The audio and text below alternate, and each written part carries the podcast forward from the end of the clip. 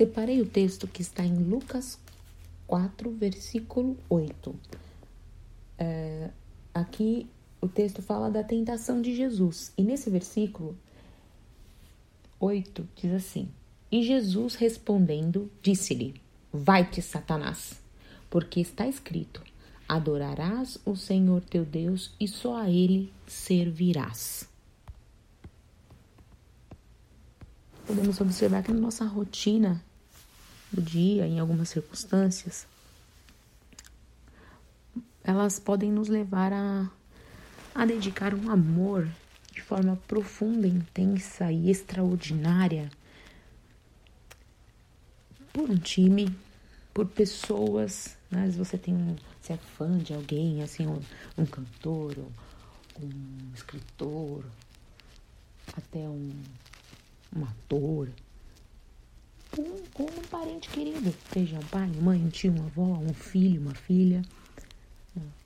A gente direciona assim um amor que não consegue se medir.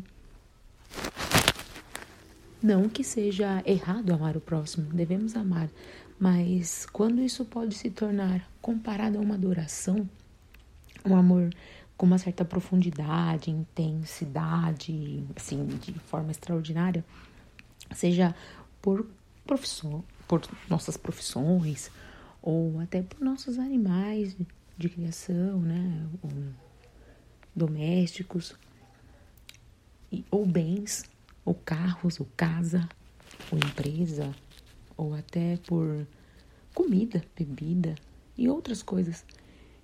Elas podem estar tomando o lugar de Deus.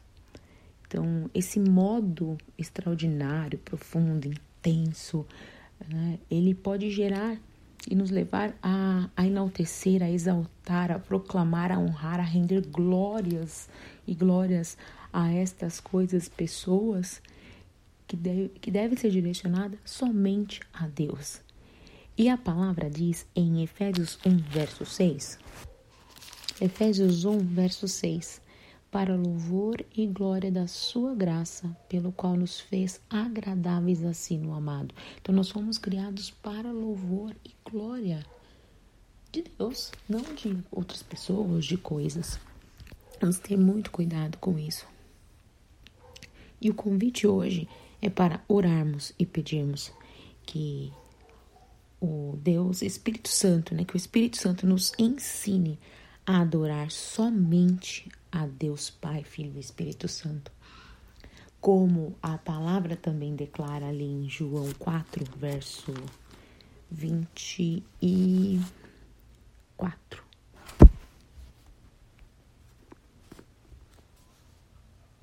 Deus é Espírito, e importa que os que o adoram o adorem em espírito e em verdade, e que Ele possa nos ensinar a viver esta adoração.